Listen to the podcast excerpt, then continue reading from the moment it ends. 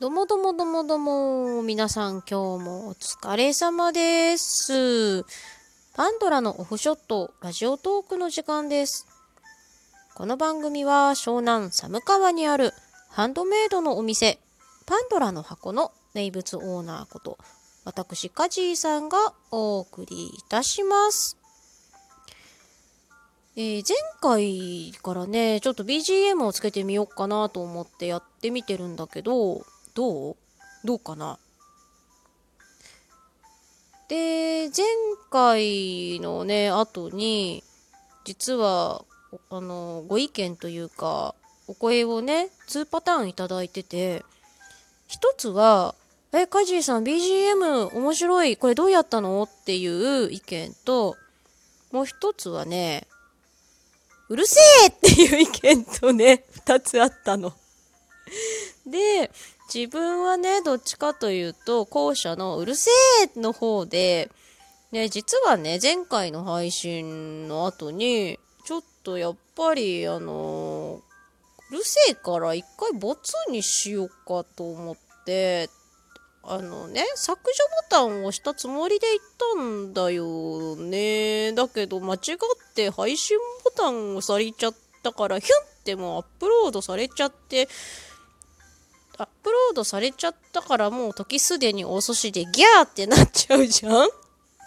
やっちまったって。で、あのー、やっぱり、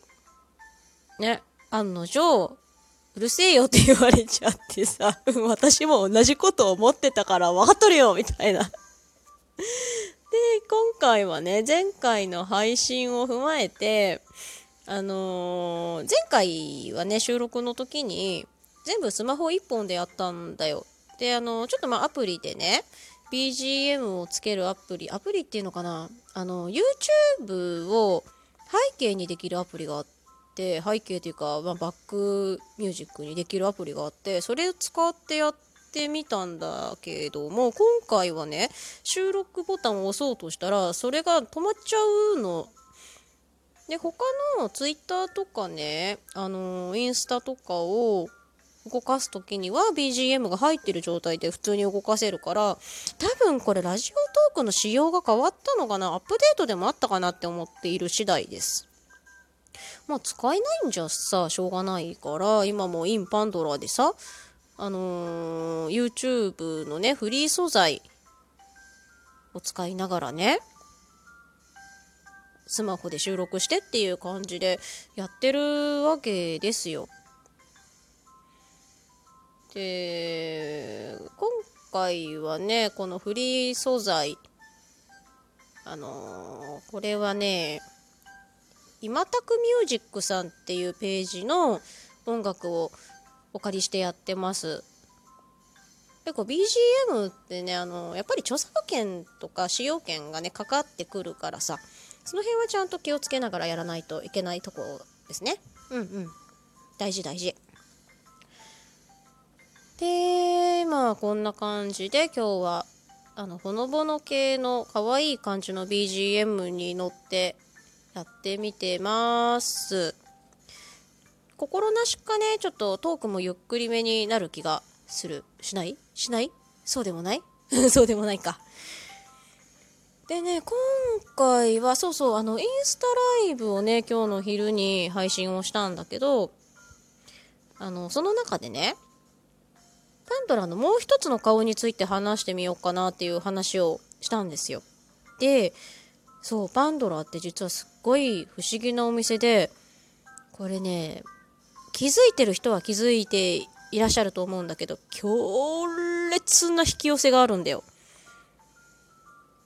引き寄せ率すごいよ。怖いよ。怖いぐらい寄せちゃうよ。で、どんなことがじゃあ今までにあったのかっていうと、ちょっと伝説となるあの事件があったので、それをご紹介したいと思います。時は去年の5月ぐらいだったかな。まだ夏に入る前だったんだけどね。ちょうどその日、店内でオルゴナイトを作るワークショップを開催してたんですよ。で、店内に、どれぐらいかな？67人はいたかな？あの先生と参加者さんがね合わせてあのー、67人いらっしゃってでまあオルゴナイトを作ってでみんなでその後女子会みたいな感じでねテーブル囲んで椅子に座ってこうわちゃわちゃ話をしてたの。でオルゴナイトってさ作った後硬化する時間がやっぱりかかるじゃない？だからその時間のねこう交流の場に使ってたんだけどその中でパンドラさんってすごい気持ちのいいお店だからこうカフェみたいにねちょっと料理があったりとかご飯あのご飯もそうなんだけどコーヒー出せたりとかあったらいいよねっていう話をね結構そこで出てたの。でうちのねお店が実は火を使えないテナントさんを契約で借りてるもんだから、まあ、その関係もあってちょっと料理作れないんだとかあの火をね使うことができないからちょっと難しいんだなんていう話を知ってたちょうどそのタイミングで外からコーヒーメーカーを持った営業の方が現れたんですよ。でその営業の方がねこういうのいつもうちのモップとマットをねレンタルで使ってくださってありがとうございますと。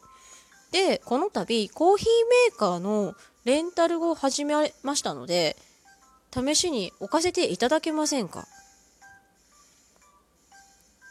びっくりじゃない？え、ちょうどその話してたんです。どうぞこちらです。こちらにコンセントありますみたいな感じで、もうさささささっとこう誘導して、ここに設置してもらえますか？お願いします。え、今日はどんなものをもう、もう、もう設置できるんですか？から始まるよね。で、その場でも使い方の説明聞いて、であの飲み物はどんなものがあるんですかとかポーションタイプのものがいくつかあったんだけど試しにこれどれくらい置いていただけますかっていう話になりその場でコーヒーがいい人今日紅茶飲みたい人みたいな挙手でさ人数取ってさじゃあすいませんこれとこれアイスでこれホットでみたいな。もう営業の方の方がびっくりしててそりゃそうだよね。あの試しに来て話だけでもみたいな感じで来られてどうぞどうぞ置く場所はこちらですな感じでもう案内されちゃってみんなでほらコーヒーの人とか紅茶の人とか始まるわけだからいやーすごいね。でもちろんその場でまあこういう状態なのでもううちはほぼほぼお願いをする形になると思いますと。契約のね 話に進んで今に至るわけですで現在もそのコーヒーメーカーはねすごく大活躍してくれててワークショップの時とかにねあのー、ちょっとコーヒー飲みながらやりたい時とかあるじゃないですか。まあ、セミナーとかもそうなんだけどお仕事の商談とかもそうだしそういう時にこうコーヒーを出してあの進めてもらったりとかしてるんだよね。でもちろんコーヒー苦手な方もいるじゃん？そういう時にはね紅茶もあるしあの作家さんでね、ひしわ園さんっていう寒川のあのお茶の会社さんが入れてくださってるんだけど、すんごい美味しいブレンド緑茶もあるし、だからもうね、ほんとコーヒーメーカー様々ですわ。こんな感じで、なんか欲しいなって思ったタイミングで向こうからコーヒーメーカーが歩いてやってきましたっていうのはもう伝説ですよ。伝説、伝説。伝説。うん、か かめてうまく言えてないがな。まあそんなわけでもうレジェンド・オブ・コーヒーメーカーなお話でした。で、今もう特にね、あのコーヒーメーカーはすごい印象深かった出来事なんだけど、そんなような話が他にも多々多々実はあって、例えばさ、あのー、作家さん同士がこう話をしてて同じジャンルの作品を作ってるっていうことが発覚したんだけどどこにお住まいですか？相模原です。え私もですみたいな感じでお互い相模原に住んでいながらなぜか寒川で会うっていうね。っていうこともあったしあのー、それこそホームページ制作のお兄さんが来てくれてた時に誰か梶さんホームページ作りたい人いますか？って声をかけられたタイミングで、あ、この人とこの人とこの人です。ってお店に 3人いましたみたいな。そういうこともあったし、なんかね、なんだろう、なぜかそういうタイミングで来るべき時に、なんか欲しい話が舞い込んでくる。もう毎日ここで仕事しているからこそもう肌ってわかるっていうか肌感覚ですごいそれを感じててなんでこんなに寄ってくるんだろうね。すごい引き寄せ力だなって思うんだけどこれ何？パンドラがそういう質なの？それとも私が強烈な磁石人間なの？謎。いや謎謎だわ。なんでかよくわかんないんだけどうん。まあそんなことがすごい起こってます。でこれ作家さんもそうなのよ。あの作品をさ納品してくださったタイミングでそれ欲しかったお客様がいらっしゃったりとかそんなことがすごい多くてだから遠方の人もそうね作品が荷物でこう届くじゃないですか届いて梱包をこうほどいて開けてたタイミングでああ、なんとかさんが欲しかったやつ、今届きましたみたいな。で、そのなんとかさんが今来ましたみたいなことがすっごいたくさん起こってるお店です。でね、そんな感じだからこそ、あの、ジモハック湘南の、あの、取材を受けた時に、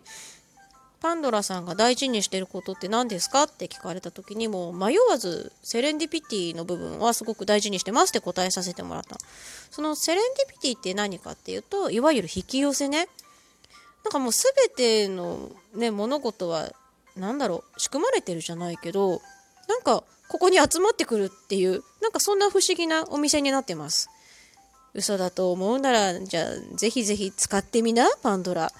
どっかで実感するから。もう絶対どっかで実感するから。それも保証する。そんな感じで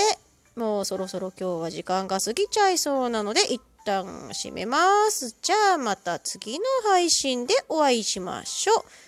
バイバーイ。